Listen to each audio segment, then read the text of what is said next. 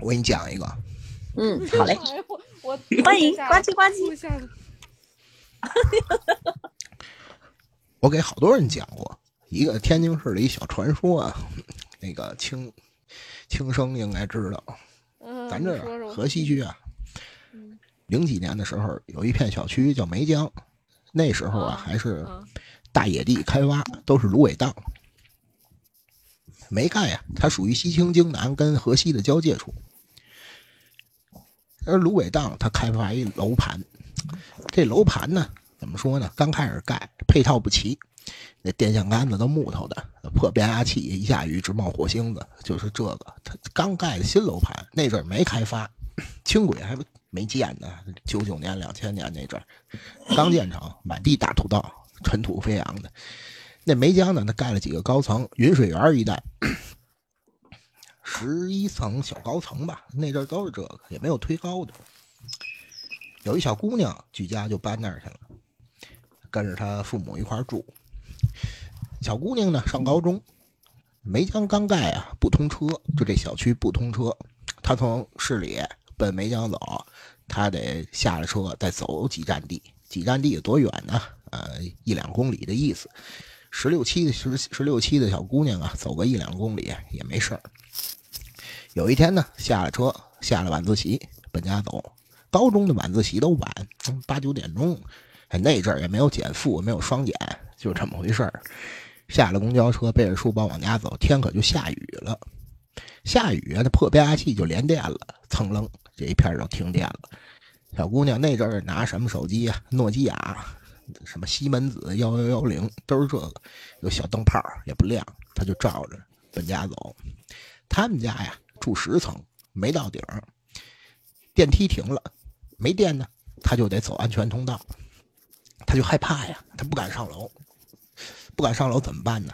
不敢上楼，给家里打电话。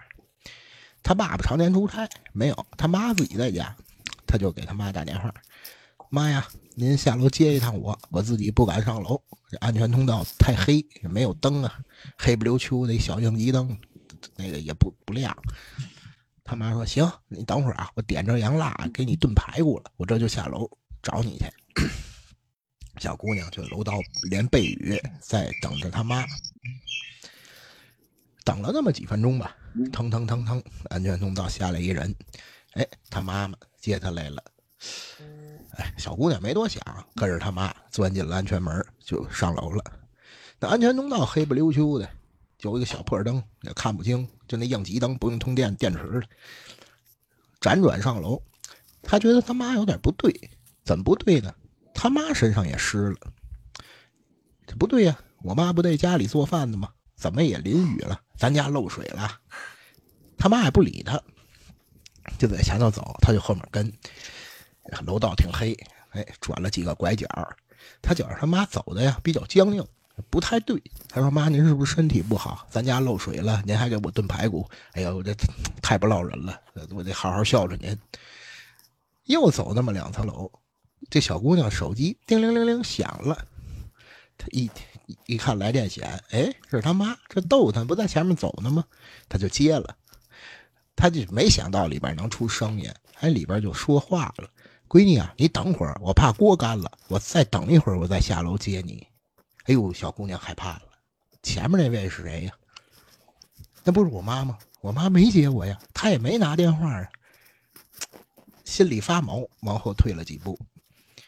前面那他妈也不走了，背对着他，转过了头来，长得跟他妈一样，如出一辙，微笑着跟他说：“哎，你看我像谁呀？”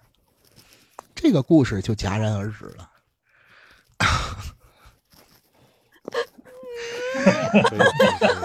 毛骨悚然。小故事，可以可以可以，算了，我今天可以晚上看的是 家里没有人，就我就那屋那屋啊晚上别我也一我也一个人在家呢呀。还想继续听吗？我给你们讲一个我真正身边我自己的事儿。啊！哎呀妈呀我呀，自己的事儿。我已经 开始我我听您讲吧，我就抛砖引玉啊，跟您瞎说一个。还有一个宿舍里的，要没有大学生啊，没有什么代入感。上铺的兄弟也挺好，您先讲这着，我这里边有大学哎生，可以，这里边有大学生。我写稿了，哪天再讲吧。我哎先写稿去，我听着啊。好嘞，每天好嘞，来一个，好嘞对，谢谢谢谢小好嘞杰，再见啊！谢谢。拜拜。再见啊！这精彩了，这 我这哎，我后边的都已经没听了，我把耳机放那儿，不行，我受不了了。哇，那后面的太精精彩了，你怎么听到哪会不听呢？儿结束的而且？我就听到那个上楼就开始那啥的时候，我就已经不听了，我就放那儿了，我后边就完全没听见。你这人想象力太丰富，你这些东西你听不了。我真真我真不行，我就我我我之前有一个我我你们先说，回头我再给你们说一个，你你们先说吧。本来打算去上厕所的，他讲到一半我不敢去了。他得把把把把整个卧室啊、书房啊、客厅啊全部讲一遍。那，你哎毛毛你？说吧。我这要讲了，你们今天晚上可能就不敢睡觉了。没事儿，我家伙我不我不大不了我晚上我晚上开着灯睡。我是我大不了我真的是我自己的大不了我今天晚上找我妈去。然后我们我们群里头都有养宠物的，对吧？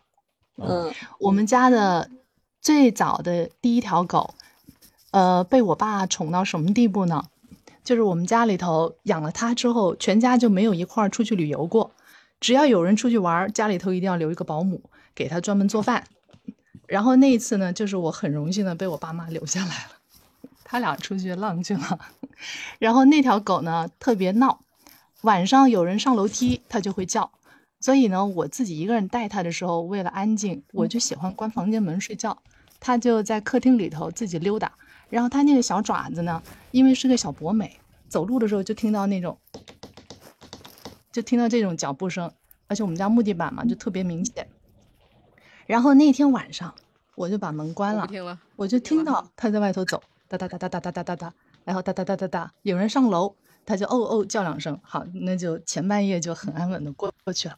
然后到了后半夜，突然之间就做梦醒了，但是梦到什么呢？我也不记得了。醒了之后呢，我就下意识，因为那个时候我的床是有点高的，我就下意识我就找我的狗去哪了，就摸，然后床底下手掉下去一摸，一个毛茸茸的，搓一搓，哎，可以有温度，是我熟悉的那个手感，然后我就睡，就摸着睡，就过了那么两分钟，突然就觉得不对，我的狗在外头呀，我半夜没起床，没开门，我还听到它在外头那个爪子哒哒哒哒哒哒哒哒哒哒走，后来怎么办？又不敢起来，不敢睁眼睛，就默默的把手收回来，然后把我的小被子裹好，然后就开始睡。那你第二天你好奇吗？后来是就这样呢？到底？就这样睡到了我们家那个，因为我们家住二楼，二楼就早上一般五点钟左右吧，那个外头有一棵大树，鸟就开始叫了。那个时候听到鸟叫，然后鸡叫，我才敢，掀开被子坐起来。之后呢，我的房间门是关着的，确实是关着的，我的窗户也是关好的，因为我那个窗户它有那个防护栏，就如果有有人进来的话，我是知道的。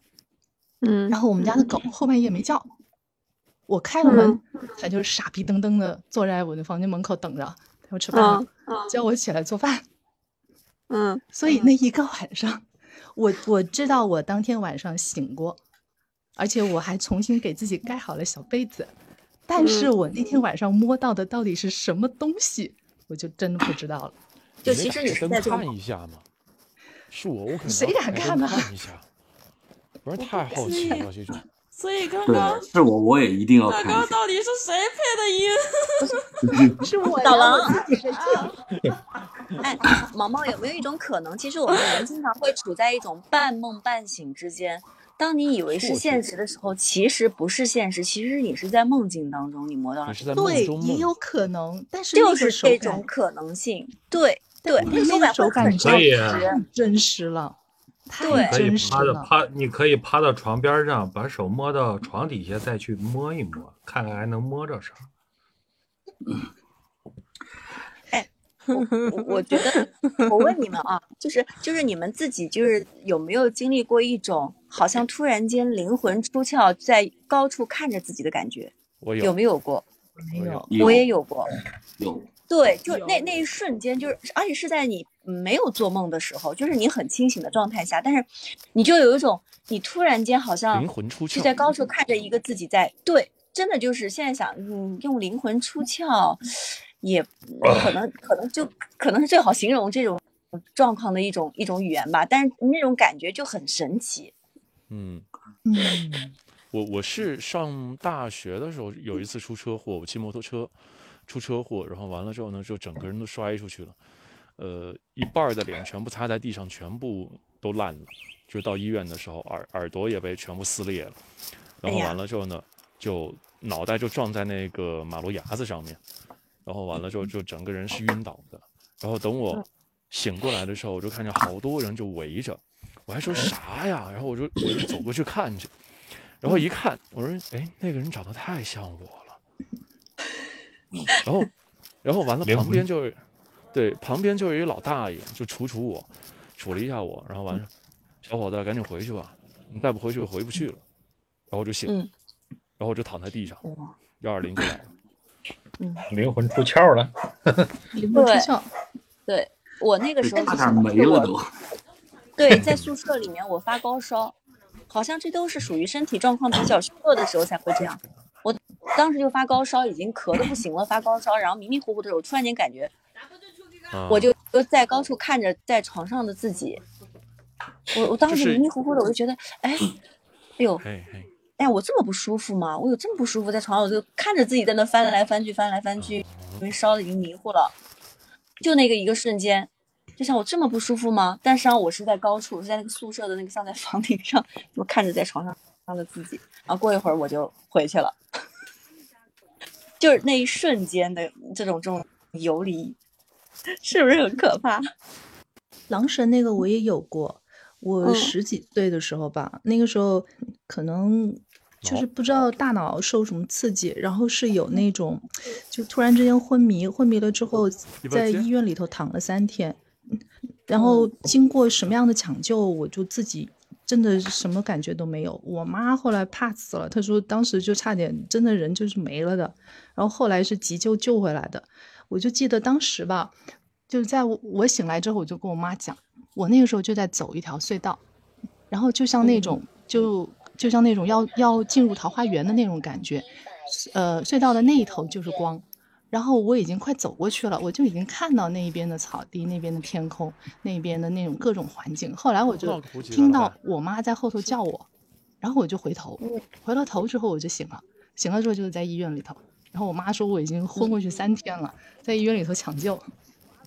嗯嗯嗯，就唯独那次。对对，世界已经上麦了，是吧？是是 啊，哎，老师，你看小仙，之前把咱们扔在这不管了，好了。我我跟你们应该是不太一样，至少我觉得我是在做梦。我那天就是做梦，做梦特别真实，就我梦见我，我眼睁睁看着我自己把一个剪刀插进我爷爷的眼睛里，哇！就我自己眼睁睁看着的，就我看着我，我自己就。跳起来拿着剪刀就戳进去，然后以至于我那那几那那好长时间吧，我看见我爷爷那个眼睛，我都是我都是我都是瘆得慌。就我看着我爷爷那个眼睛，我都瘆得慌。我甚至我有一天没忍住，我就问他，我说爷爷你这眼睛怎么样了？你怎么了？然后他说那个是小时候得病弄的。嗯，但我那天但我那会儿就记得特别清楚，就是。那个剪刀，我我插的绝对是那张那个眼睛。嗯，就你看小金说的，说你给爷爷增寿了。嗯，哎，你们这还好啊？那个我啊，我个人是一个就是无神论者，就是完全就是不信这些东西的。嗯，这一生当中就是就两年前吧。朋友有有有一个朋友结婚，然后我们就是很多朋友就去他家里去帮忙嘛，帮完忙，然后有一些亲朋好友就是住在潍坊市的市区，然后我们呢，我我们当时喝喝酒的那个地方呢，距离市区大概二十分钟车程。那是因为刚修了一条就是新的那种公路，然后他就说说是那个晚上我朋友要要回市区，那个你你们要负责去接送一下，要要去送一下，你们晚上别喝太多酒。那时候查酒驾也查的没有那么严啊。然后就大约也就是一个人喝了一两瓶啤酒的样子，就是说晚上还有事儿就别喝多了，就要去送人。然后往回送的时候，从我们那地方从那个酒店到市区，二十分钟，二十二二十多分钟就送到了，因为晚上没人，又是一条刚修的路，是要通车还没有通车那个阶段。然后送完他之后往回走，往回走的时候，因为男生喝多了嘛，就想在路路边随便小解一下。那条路是它有一段是那种就修在那种乱坟岗的乱，就是那种乱葬岗的那种那种那些地方，然后就下去解了个小手，解了小手，当时还没注意是那儿。当时我朋友跟我说说是，你太损了，你没事儿站人家坟头上尿尿，也没当事儿，就往回走。往回走，在路上就两个人，就是你说没喝呢，也喝了一点，但是绝对不会影响自己的清醒。就这样聊着天，聊着聊天之后，我看了一眼表，我说不对，这我们去的时候也就二十几分钟，这路上又又没通什么车，现在我们已经跑了将近四十分钟了，就就就没有就没有到就没有回到那个酒店的那个感觉，然后那条就是就是崭新的那条公路上。就是每跑个十几分钟，就能看到一个大爷，就是拿着那个锨，就是在那个除沙子，就不停的在除，就是穿着一个青灰色的那个那个中山装，戴着一个一个老年人戴那种帽子，每跑个嗯就是五六分钟就能看到他，每跑个五六分钟就就能看到他。我说这鬼打墙了。我说这事儿奇怪啊，嗯，下去问一问一嗓子吧。那我我那同伴就说是你这怎么问？那万一那东西不是人呢？哎，我就感觉自己胆儿挺大的。我说那停车，我们两个一块儿下去问。你不能这样一直跑呀，他就不问，然后就那么坚持跑的，跑了得有一个半小时。我说我说你按照这个速度的话，路上你就跑得不快不慢，踩个一百左右。那个这一个半小时，我们两个人能从潍坊干到淄博了，都已经。那你何何况就是就是一个二十五公里的路程，你没必要跑一个半小时啊。我说不行，下去问，这个不问，这时候受不了。然后我们俩下下临下车之前，还从那个车上顺手抄了两把那个 U 型锁，就放在身后了。要看情况不对就，那就准备先碰一，对，先看一下看一下了就，就去问那个大爷啊，这，呃，我们要那个去那个昌乐怎么走啊？然后那大爷就是就是用手一指，就是往前走走呃走，你会看到一个一个那个，呃，往北的一个岔路口，你从那个岔路口下去之后，就是就是那个昌乐县城了。然后整个路上就是那种灰蒙蒙、雾蒙蒙的那种感觉。然后他说完了之后，我们开车开了有几分钟，前面就看到了那种您一一个县城，它是有那种灯火气的，就是，嗯，就能看到那地方了。顺着顺着那条岔路下去以后，我们就就出来了。整个过程当中就没有什么神啊鬼的，但是我们两个是极度清醒的那种状态之下。回来以后，他们还问我：“你们两个干嘛去了？是半路上是洗脚去了，还是唱歌去了？怎么回来这么晚？”我们两个就都没说这事儿，那知道这就是他婚后有个两三天就感谢我们这帮忙的，我们说起这事儿来，反正大家也挺不信的。这事儿就在我在我活这么大的过程当中，唯一经历一次，就在我看来就特邪乎的一事儿。所以你是真的，你们是真的走走错路了。嗯，不，没有走，它是一条新，它它那条路啊，就是整个就是从从那个，嗯、从我们，呃，从我们县城到市区是完全就没有任何那种，呃，说是往旁边岔的一个路，你的意思是只死一条路，没有第二条路对，路只，死一条路，对，就他没有只能走这条路。对，就从我们县城的外环干上去之后，就就直接干到市区了。再遇见这事儿啊，下车点烟，嗯，不用问，问了也就不见得是是好人。那要是女生怎么办？我们不抽烟，点烟你可以不抽，你得把烟吐出来。没烟。没烟那那以后出门随身带个烟。那这样我这样我车上还得备包烟和打火机。嗯，嗯，车有点烟器，门你肯定得呀。啊，车有点烟器，对对对。嗯，在路边解手，男士先咳嗽再吐痰，别教着什么不好的高人。我也不信这个，我觉最纯的唯物主义者，呃，直到我遇见了一个人。我我原来小时候啊，我十七就上班，我在高速公路站岗，轻声听着了吗？人呢早吓跑了。我可以说我没听着吗？我在京济高速站岗，我十七八岁小孩儿时，离我这么近，我不听了。我在你知道我在哪儿站岗吗？九元站、尔王庄水库、京济高速不知、道，不知道。大白公路前后什么人也没有，骑摩托去大白庄得走八公里，就八公里之内没有人烟，就在这么一个荒郊野外，我在那儿站岗，我都胆儿大到什么程度？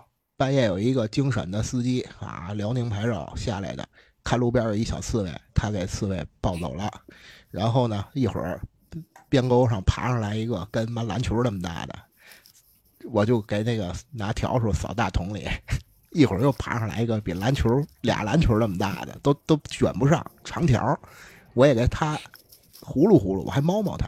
我说走吧，那个牌照什么什么什么，我那阵儿记着小时候，我说他给你那个子孙逮走了，你就找他报仇去啊。哎，他还跟我说话，叽叽喳喳的，也听不清，就像小孩哭，脸特别小，但是那毛特别炸，跟嘛大脑袋似的，老么大个，还挺沉。我也给他扫铁桶里，我自己走夜路，给他搁搁那个绿化带，老么深，我给他们俩倒出去，还跟他们俩念叨念叨，俩大刺猬，我都胆大到这程度。直到我来了一个同事，这个同事是个女生，这女生神奇到什么程度呢？能说吗？我想想。能就说他的，我说他的名字吧啊，就是别说姓了，他叫维维，我管他叫维维，我们俩一个班儿，他是从京沈交界站调过来的，他原来不在尔王庄水库，后来给我调一组了，他为什么调岗呢？因为领导害怕他。他为什么领导害怕他？因为他第一天上班出了个事儿。我给你讲这个神奇的人物，这个韦他这名字起的有意思，上山下鬼，没有任何的嗯韦字边哦许巍，没有上山下哦鬼，双鬼拍门，就叫这名儿，姓什么我就不说了啊，因为是真人。哦 小女孩儿现在可能，哎，好像我认识她前夫，也是我原来我的同事，但是十年前我就不干了，我就调房管去了。这个小闺女啊，怎么挺好，人特别好，说话也随和。但是他第一天上班时呢，精神出了这么一档子事儿。那阵儿的收费站没联网，这边天津的高速，那边华北高速，就是河北省的交界站呢换卡，你从这儿去那儿，他不出站，两个收费站相对而立，这边领卡，这边收费，你懂吧？先把这边账结了，那边领个卡接着上。对这是零六年，零六年左右吧，是啊，十来年前了。我在高速干了七年，我十七就上班，今年三十四五嘛。那阵儿小姑娘第一天上班给分精神去了。高速的摄像头特别的先进，先进到什么程度呢？大电杆子上有一圆球，两公里之内，这地下有张纸，都能拉近了看这纸上有什么。德国进口，那阵儿设备算是顶级的了。这小姑娘上班了，坐班车、下班车，上夜班，在京沈，坐到晚上十一点钟啊，也没有什么车了，那过站的也没有什么车了，上京沈的车也少了。前半夜大车多，后半夜开夜车的也少，他就盯到十二点吧。这小姑娘就在亭子里哭，收费岗亭里就哭，哇哇大哭。对讲机就响了，这全是对讲机啊，全联网，上面有监控室，监控室还连着监控中心，就是好几级的监控，满了监控都。说你哭什么呀？你是不舒服吗？让那个疏导员是找个人替你，你下来睡睡会儿觉。不是，还哭。后那个监控就问他了：“你到底怎么回事？你是不好，要么你把那个道关了，一会儿来了，人家一看这什么东西来，这是哇哇大哭的，以为怎么着不吉利，黑不溜秋的，对吧？他开夜车的也不容易。小姑娘只哭，然后就找班长去问他去了：怎么了，维维？哭什么呀？是不是第一天上班不适应吗？不适应，咱看看，跟领导说说调调。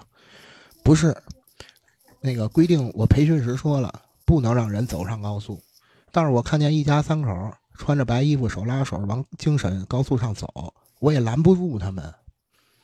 嗯，哪有人呢？不可能有人呢，匝道都上不来呀！那人都大铁丝网两米来高，监控就开始倒。多前走的？就刚才十分钟吧。哈，哭了也有十分钟了。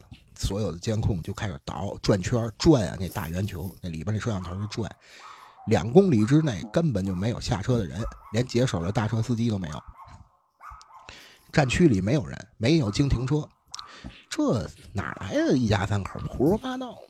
你说坏了，这小姑娘神经病，怎么招个这么个玩意儿？准是他们家有人呗。然后就窃窃私语，这小姑娘还是哭，这个事儿也就完了，就结束了，但是二十分钟之后，京沈高速来电话了，封道封道，京沈高速二十四公里处车祸，一家三口撞死了。当天晚上，京济高速全部封道，八个站全部封道，全关上了，连夜各站站长去买鞭炮，拴红绳子买鞭炮，哗放炮。这个小姑娘看见的是一家三口的灵魂。京沈高速出的事儿，只能是路政还有交警联系这边。二十分钟之后，这边才知道信儿。他看的时候，那车祸已经发生了。嗯然后这小姑娘在那儿干不下去了，就调到了跟我一个站一个班儿。我们俩天天就一个组，在一块儿生活了一年。就天天在一块儿荒无人烟，还有一个班长叫虎，这姓什么就别说了，也北辰的双尖儿的，一米九，纠察队调过来的。我们仨之间发生了很多故事，都不是好故事。然后他就激发了我的灵感，我说的都是真事儿，真人真事儿。所以您就当作家了是吧？后来我就调走了。你你说的那个那个刺猬是是是是。那刺猬没事是我刚上班的时候，白仙奶奶那个我不害怕，我唯物主义者。但是自从我碰见这灵魂系点满的一个姐妹，我就再也再也不唯物了。他跟我说了好多事儿，他就是能而且看到好多都应验了。但是他跟我说呀，他只能看，但是破不了，我什么也帮不了你们。你遇见什么事儿，他会给你提前一个提醒。比如我那班长，就是他们北辰那老乡，他媳妇儿怀孕了，有一次怎么又上站里，成北辰了呀？对呀、我有一班长嘛，虎嘛我，我们仨一个班嘛。然后那妹妹就她呀去照四维，怀的是一姑娘，找所有人看，包括封建迷信、仙奶奶看香的、看事儿的，包括问小孩儿，都说是妹妹是姑娘。他照四维验血 DNA 全是姑娘。他呀喜欢小子，但是呢怀姑娘人家也没说什么，行啊，以后再要二胎是怎么着的，到时候再看政策有什么变化。这时候那维维就跟我说了。哎，我跟你说个事儿啊，你别告诉虎啊，他准生一个小子，大胖小子。我说为什么呀？人他妈四维都照了，你又给我宣传封建迷信。维维就告诉我，你呀、我给人说，我怕不准，回头人家埋怨我，人他那么爱小子，你就等他生完了，你告诉他，我在他媳妇儿六七个月的时候就告诉他了，必生小子。你别不信，你到时候你就验证一下。我说那你怎么知道啊？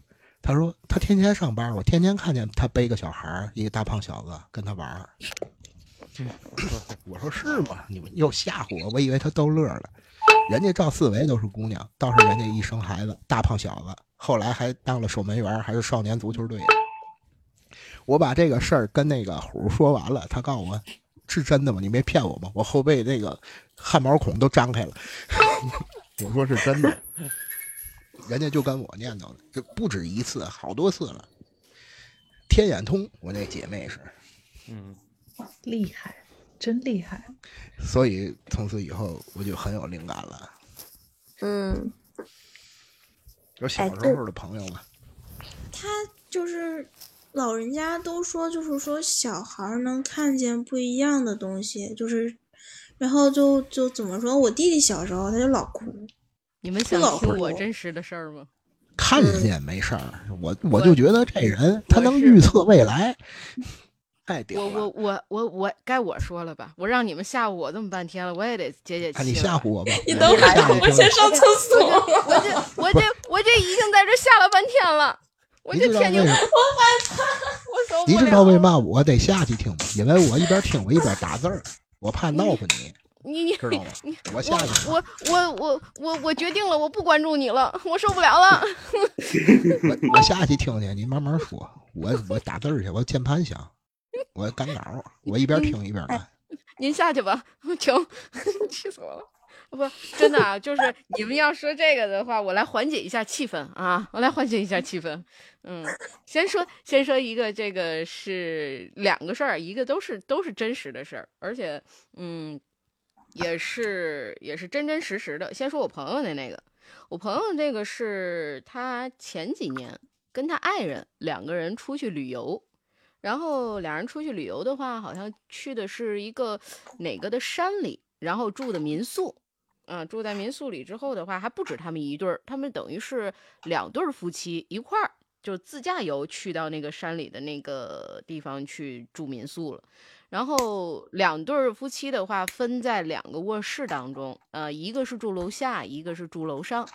然后呢，这个楼下是我那朋友他们住，然后楼上是他那个他们那个朋友一起住，那俩夫妻。楼上那夫妻俩呢，是属于是结婚有一段时间了，然后他们俩呢，属于是刚结婚没多久，这算是蜜月吧，就算是啊，两个人一块儿就出去去去一块儿了，跟着这俩人就一块儿。然后有人介绍说，他们这个山里啊特别的好，说有一个什么什么树还特别的灵啊，说是在那个求求姻缘啊这一块儿都特别的好。然后这两对儿的话就就是抱着这个心态来到了这儿去来这住这个民宿。嗯那天他们去的时候啊，大概都是已经下午才入住了。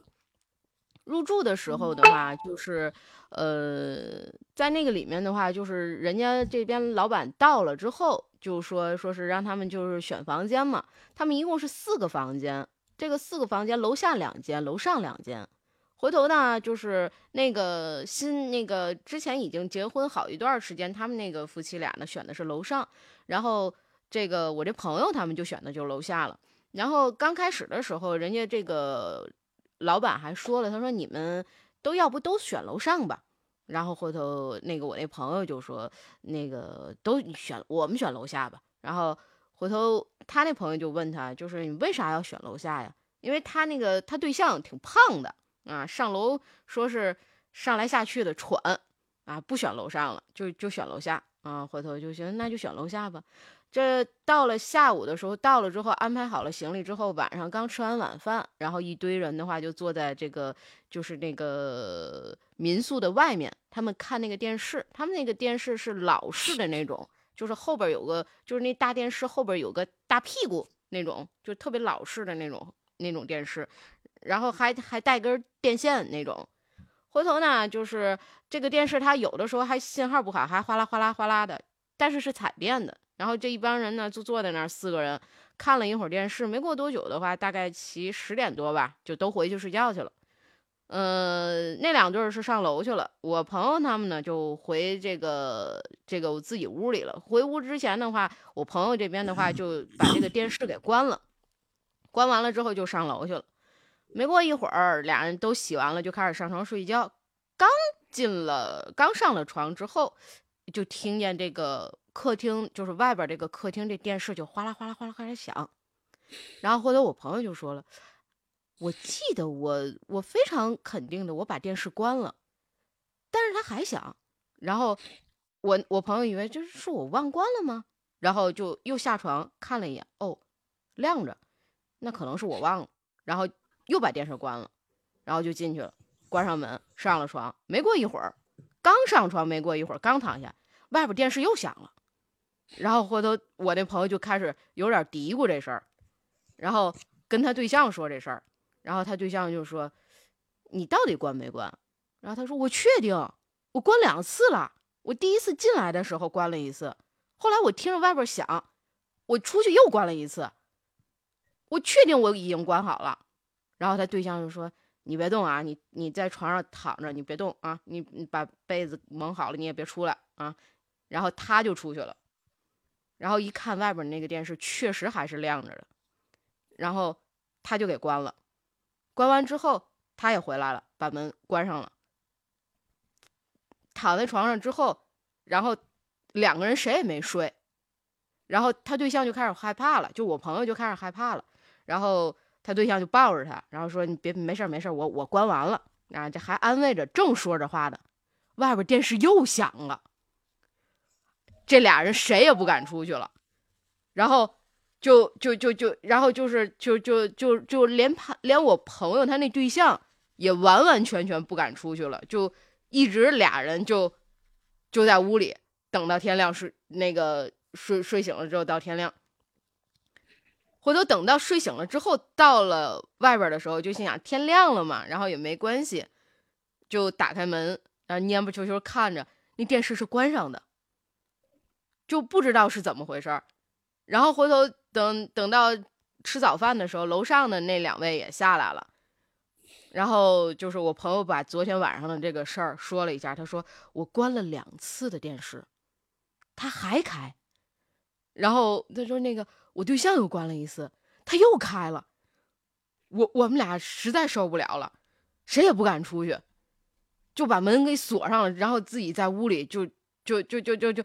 就就就我抱着他就睡了一晚上，哆哆嗦嗦的，然后就这样说完了之后，那个是那个男的，就是对方的那个，就是他朋友的那个老公，听见这事儿，刚开始也是挺挺说不可能啊，咱都上去一起听的了，不可能有这个情况。没过一会儿，那个那个他爱人过来了，然后就说了，哦，闹了半天，昨天晚上那电视是你们弄的呀？我说呢，我说我这我我我这个袜子洗完了，一直干不了，又没有暖气，我拿电视烘着，这一会儿给我关一次，一会儿给我关一次，闹了半天是他们关的，给他们吓一跳。这个就这这是当时给我说的时候，我听着给我吓得一晚上我都没敢睡觉，给我听的我啊，我这着急的吓得不行不行的，但是最后听着啊，嗯，原来是个笑话，嗯。缓解一下啊，缓解一下，不行，我受不了了，你们那个，啊，根本没插座，没没没有没有没有没有，有插座有插座有插座，嗯。哎，但我我有一个朋友，我我就想问一下那个小仙儿，就我有一个朋友。嗯，之前我们都不知道，有时候我们出去吃饭的时候来，就会发现，比方说晚上，因为我们喜欢在路边吃那个烧烤嘛，我们这边宵夜可以吃到凌晨四点钟，然后就吃宵夜的时候就发现，有时候他们就就大家聊天，你眼睛不是到处看嘛。他有时候有些地方，他就故意的，就千万千万就提醒自己不要看，不要看，不要看，然后那个头就一直不会转过去，哪怕那个地方坐着人，就坐着我们朋友聊天，也都不会看着他讲话。后来有一次，我们就好奇，就问他，然后那个姑娘就说说，其实我不看你们呢，是因为你们后头真的有东西。然后他。他之所以会这样，他说他每个月都会有一段时间特别倒霉，因为好像女生她有那个生理期吧，他说他们生理期的时候就特别容易看到这东西，然后就说出来就大家瘆得慌，就完全没有想到自己身边其实真的有这种，就像开了天眼一样的。然后他们可以倒霉到什么地步吧？就有时候，比方说我们开车出去，他哪怕是打那个那种呃滴滴。他说他打滴滴，他也不敢轻易上车，有时候先看一下，发现是真的有点问题的，他会跟司机说这一单我取消，我另外叫一个车，因为我不去那个地方了。我又我又发现，后来我们就发现真的是有这种人呐，就是 你们身边有这种情况吗？没有，啥情况没的就像开天眼一样，像开哦天眼一样。我跟那种那种所谓的那种，嗯，叫什么呀？就是那种家里摆着香案的那种大仙儿，嗯、聊过。他们跟我说的，跟我描述的是，他们从小看到的这个世界，跟我们看到的就不太一样。嗯，这这只是他们说他们能看到一些东西，但是我们看不到。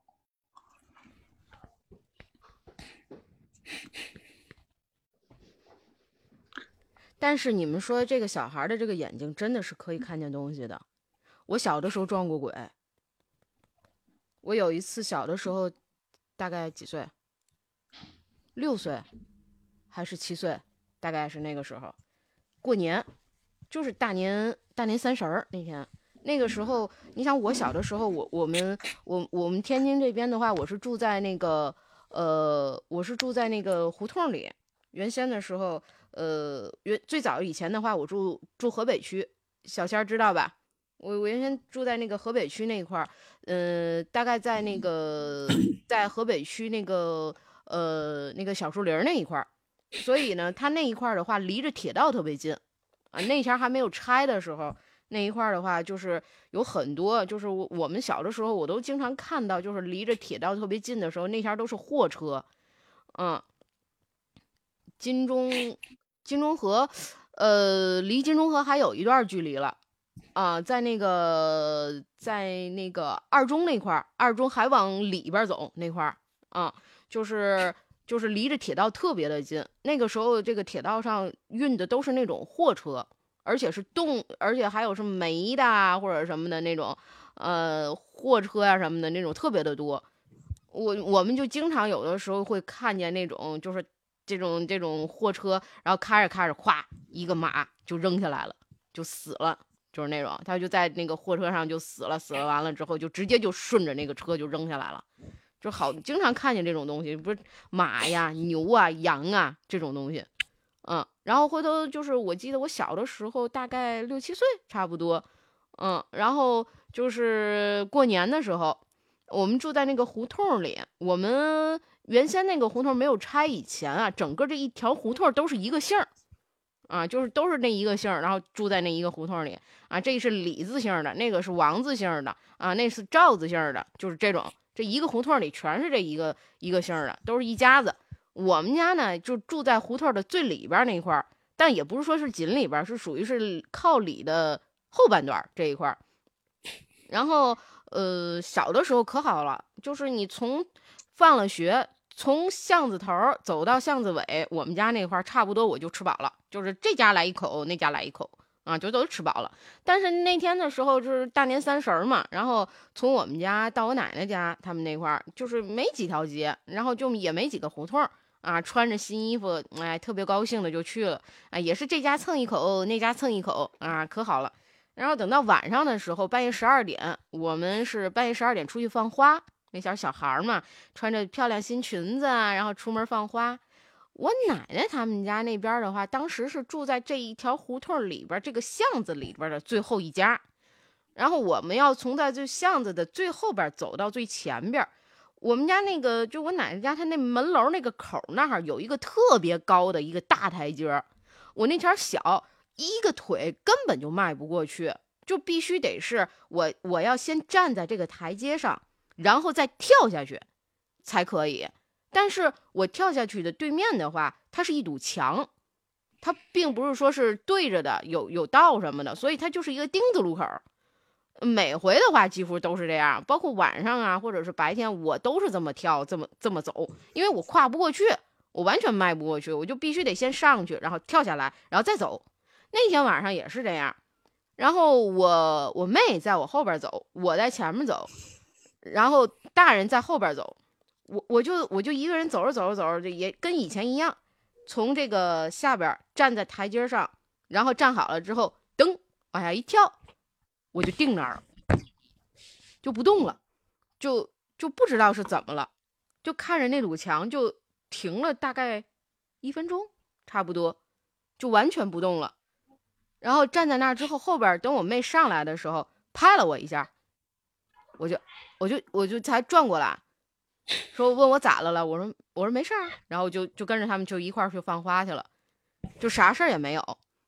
但是等到晚上回了家之后，后半夜开始不停的发烧，就一直烧，而且还哭，就不知道自己到底是怎么了，就就就就就一直哭，一直哭，也不知道是怎么回事。我妈就开始给喝退烧药，去医院就是不好，有两天的时间吧，大概是，就是退烧药也吃了啊，点滴也挂了，就是当时挂完了之后啊，好了。好了，完了之后没没过多长时间，比方说上午好了，下午又开始烧，就就不知道怎么回事儿。后来的时候，就我妈问这个，呃，问我们这个这个胡同里的，就是就是老年人啊，奶奶辈儿的什么的，然后就说是怎么回事，从什么时候开始烧的。我妈就开始把这事儿跟他们一说，就说这孩子可能是撞鬼了，啊，大概是个什么情况。然后我妈就说了一下这个是是什么时候的事儿什么的，啊问我说话我完全不知道，当时还在问我说话了，我是完全不太不清楚。呃，而且而且后来的时候，等我醒过来的时候，再问我你你知道你当时在干什么，我是完全不清楚的。就是回头就是那个奶奶在问我话，我妈跟我学舌的啊，我妈跟我学舌，说是那奶奶在问我话的时候。我属于说话就是稀里糊涂、稀里糊涂的，而且就是就怎么说呢，就是言不达意，就是你问他是什么，他总也是就回回答不上来具体那个话，就自己在说自己的话。后来那个那个奶奶就拿着那个说，跟我妈说，你拿着这块红布，然后去到这个地方，然后你就是而且是半夜的十二点的时候，你去你去说说这些词儿什么的。然后我妈就到那个地方，然后按照这个话说完了这些词儿，然后把那个红布折好了。半夜十二点说完了之后回来，把那个东西放在我枕头底下睡了一晚上，转天就好了。包着米了吗？没给你包点米？我就不知，那我就不知道了。那我就不知道。他念咒语了，冲着你转三圈儿。这这个事儿就就就就特别奇怪。那个，嗯，就是有些时候，就像我说，我完全不信这些东西。不信这些东西，但是，呃，你牵扯到自己孩子身上，有些时候就有点那种，呃，对，这这个是我唯一亲身说惊吓是吧？那个对，零零啊，对对对，这个是怎么说呢？心理作用，它有一种癔症，就是这个灵魂啊，有时受了惊吓了，孩子，你确实得起到一个安抚的作用，就像安慰剂一样，围着正转三圈，倒转三圈，口中念念有词，喊孩子的名字，饿了。吃点米儿，渴了喝点水儿。哎，差不多。但是你知道这事儿，他老头老婆都会。那个他就不烧了，他就能安睡了。呃，就是有些时候那个孩子不退烧啊，不退烧之后，然后就是像呃像师姐这样，就是在医院里啊打点滴、吃退烧药，这烧就退不下来之后，那医生也会也会跟你说，说是不行，你那个找个人给看一下。就就反正就这个意思，然后就是回来看以后，就是那时候我奶奶还在呢，就是就就就用刚才那小仙说的这一套，就正转三圈，反转三圈，他是用一个用一个碗，然后装碗上装上米，拿红布包好小米儿，用红布对，包就是小米儿。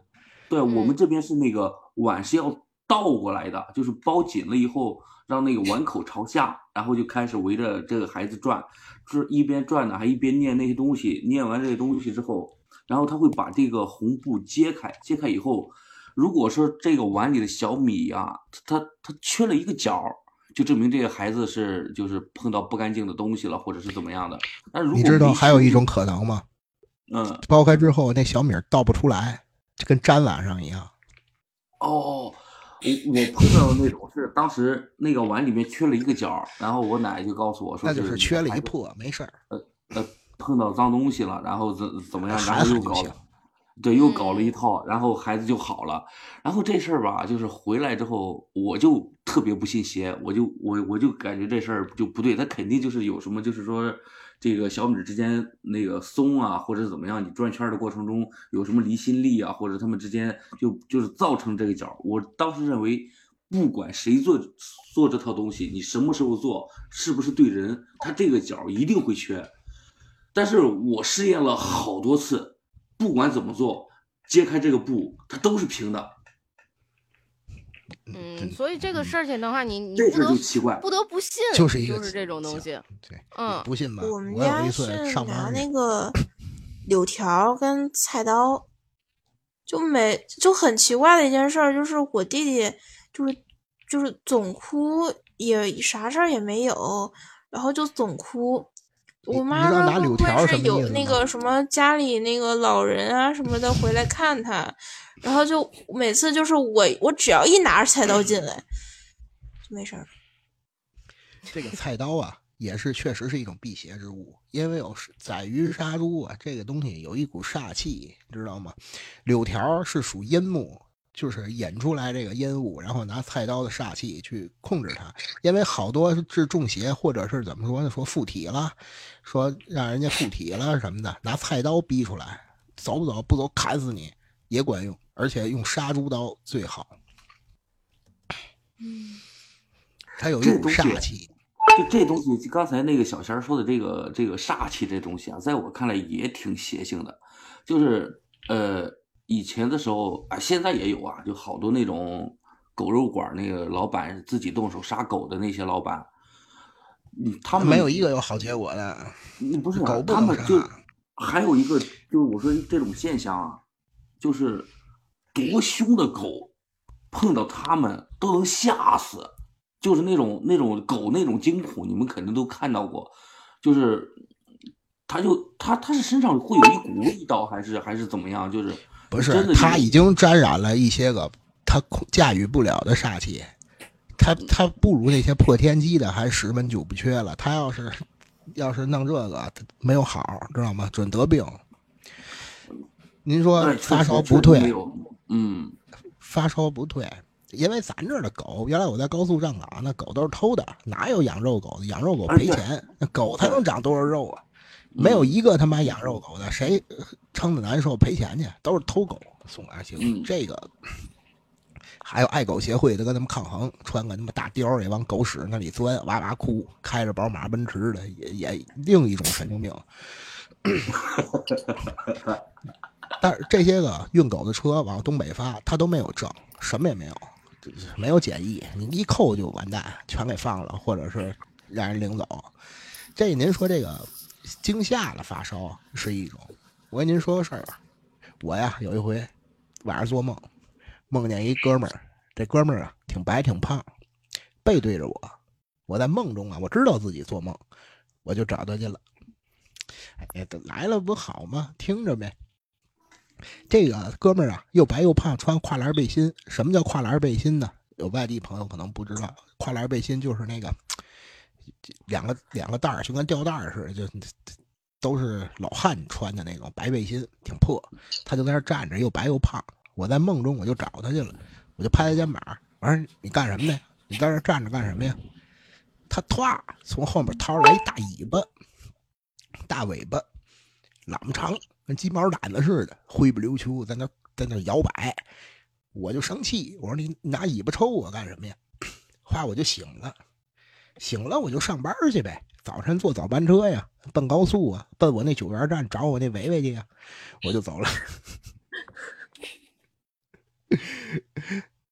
到了单位啊，这姑娘从早晨就开始冲我乐。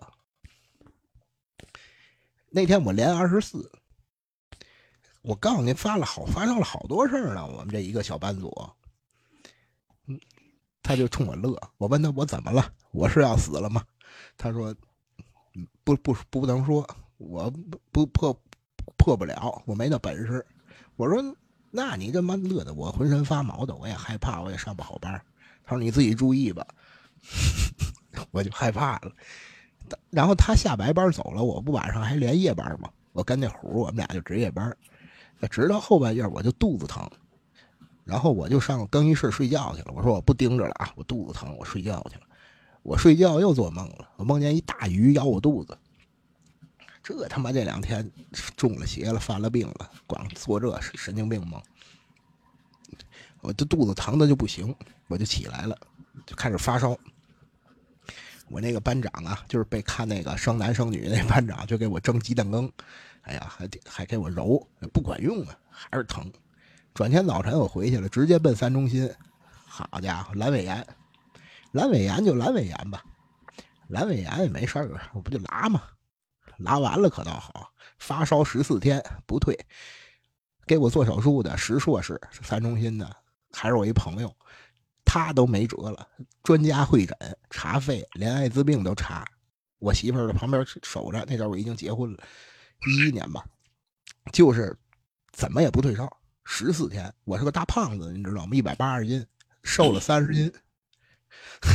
都那屋子冬天不开暖气，不开暖气，我就是暖气。看望我住单间啊，看望我的人都受不了，我在发烧、发热、发光、发热，照亮别人，蜡炬成灰泪始干，就是这么在那儿发烧，怎么也治不好。最后实在没辙了，专家也治不好了，就说你找想辙吧，我也不能说你懂。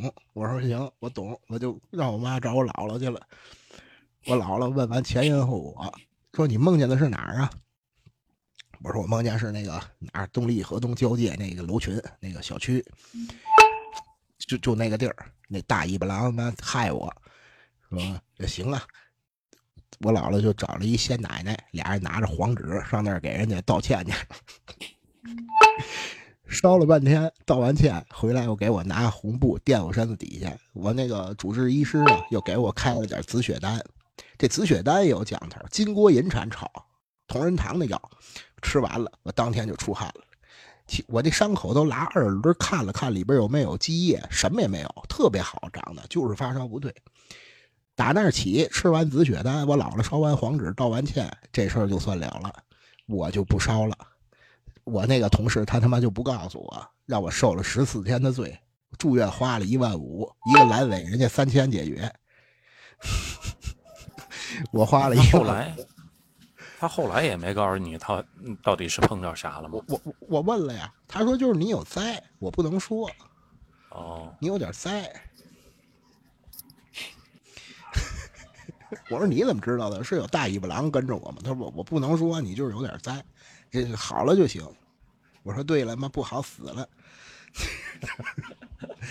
就是这么个事儿。发烧十四天，可他妈难受了，哎。想我也不害怕，我真不害怕，我什么也不害怕，生死看淡，不服就干。谁做梦梦见个大尾巴狼还拍去，我就拍去。那可能是我魂儿出去冲撞了哪位仙家，在那修炼了。你是胆儿大，哼！我胆儿大呀，要不胆儿大怎么跟这帮人混呢？这还好，那个那个，我们这班里还没有。没有那个东三省的那些那同学是吧？他们那不那个东西不进关。我那姐们儿告诉我了，五仙不进关，跟郭真人有约，知道吗？顶多在北京啊，故宫啊，有几个黑的，那都练到什么程度了？他望月拜月，每天在紫禁之巅冲着月亮跪着磕头。这个唐僧的媳妇儿，就那陈丽华女士，红木大王，她在故宫博物院修复红木家具时，给大伙讲过一段：黑黄鼠狼子拜月，在紫禁之巅。但是他不会害人，他好多的萨满教嘛，东北是萨满教，五仙呢，狐黄白柳灰啊，最早不是这样的，他们分堂口，他们叫狐黄柳青风，知道吗？呃，狐是狐狸，黄是黄鼠狼，柳是狐黄白柳灰，其实最早是蛇，是吧？白蛇，对白是刺猬，白是刺猬，白仙奶奶煮医药，那个。黄仙煮跑腿儿，灰仙一般矿工去供老鼠，还呃，这其实不是这样分的，这是比较通俗的。他们那是分堂口，东三省这些分堂口，湖黄柳青风，没有白灰。湖黄柳青风是什么呀？就是鬼，就是他们祖先魂魄供。他们是最早崇拜图腾，知道吗？萨满教崇拜图腾。萨满教啊。对，野仙归蛇堂。野仙是什么呀？出马猫，出马狗，出马大狗熊，大熊大熊二也是，他们都在蛇堂野仙，知道吗？家里要供这个信萨满教这这五千的，你家里供的东西多了去了，阴阳二圣、接引、十还有十十护法，一堆跑腿的，好几十个神像。咱不懂啊，就是我听他们说就是这么个意思。但是他一般不会进关，你知道吗？不过山海关。好嘞，那咱们今天直播结束啦，嗯，拜拜，拜拜。